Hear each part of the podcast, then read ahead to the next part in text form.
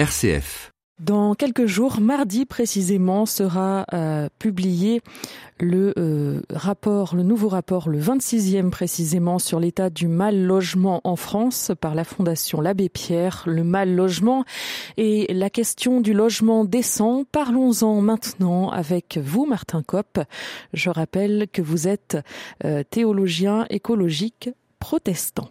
C'est ma première chronique de 2021 et je souhaite placer l'année sous le signe de l'envie et de la positivité. On parle souvent de tente ou de maison dans la Bible, mais on a spontanément du mal à trouver un texte qui prenne l'angle de la décence du logement et du bien vivre. Il faut se souvenir en fait d'un livre peu lu par les chrétiens, celui du Lévitique. Au chapitre 14, les versets 33 à 53 sont données les instructions pour ce qui est appelé la lèpre de la maison, c'est-à-dire l'apparition sur les murs de taches de moisissure verdâtres ou rougeâtres. Quand une telle lettre apparaît, le prêtre est appelé et il suit, avec les habitants, des protocoles précis pour estimer la dangerosité de la moisissure et la traiter. Il s'agit d'examiner la tâche, de fermer la maison et de vérifier si la tâche s'étend en l'espace d'une semaine, d'arracher les pierres touchées, de gratter la terre, de déposer ces matériaux contaminés dans un lieu dit impur, et enfin de disposer de nouvelles pierres et de recrépir. Le pire scénario est celui où tout ayant été fait, la moisissure revient. En ce cas, c'est l'ensemble de la maison qui est détruit et une nouvelle qui est construite. Il est fascinant de lire ces lignes qui constituent une sorte de code sanitaire du logement antique. Au cœur d'une théologie du pur et de l'impur, dont je ne parlerai pas ici, elles témoignent de l'attention bienveillante de Dieu, jusque dans le quotidien des personnes et leur lieu de vie.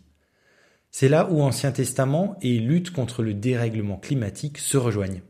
Car l'objectif d'un logement sain où il fait bon vivre peut aller main dans la main avec celui d'une baisse des émissions et du soin de la création. C'est même peut-être, je pense, l'exemple parfait d'une politique d'écologie intégrale qui bénéficie ensemble à la nature et au social. Oui, il y a près de 5 millions de passoires énergétiques en France aujourd'hui, et oui, les bâtiments émettent 19% des émissions de gaz à effet de serre. Si nos politiques parvenaient à accélérer le rythme de rénovation, en choisissant de rénover d'abord les logements où l'on souffre de précarité énergétique, on démontrerait que la transformation peut être et écologique et solidaire. Et ça, je ne sais pas vous, mais c'est le genre de programme que je trouve désirable et qui peut faire de l'écologie un projet basé sur l'envie. Merci à vous, Martin Kopp. Je rappelle que vous êtes théologien écologique protestant et vous interveniez donc ce matin dans ce rendez-vous Bible et écologie à retrouver en podcast sur notre site ou sur l'application RCF. Et euh, sachez que euh, ce rendez-vous Bible et écologie est en lien avec l'émission Commune Planète qui euh, sera, elle, diffusée dans quelques heures à 10h03 et il sera question ce matin de notre rapport au smartphone.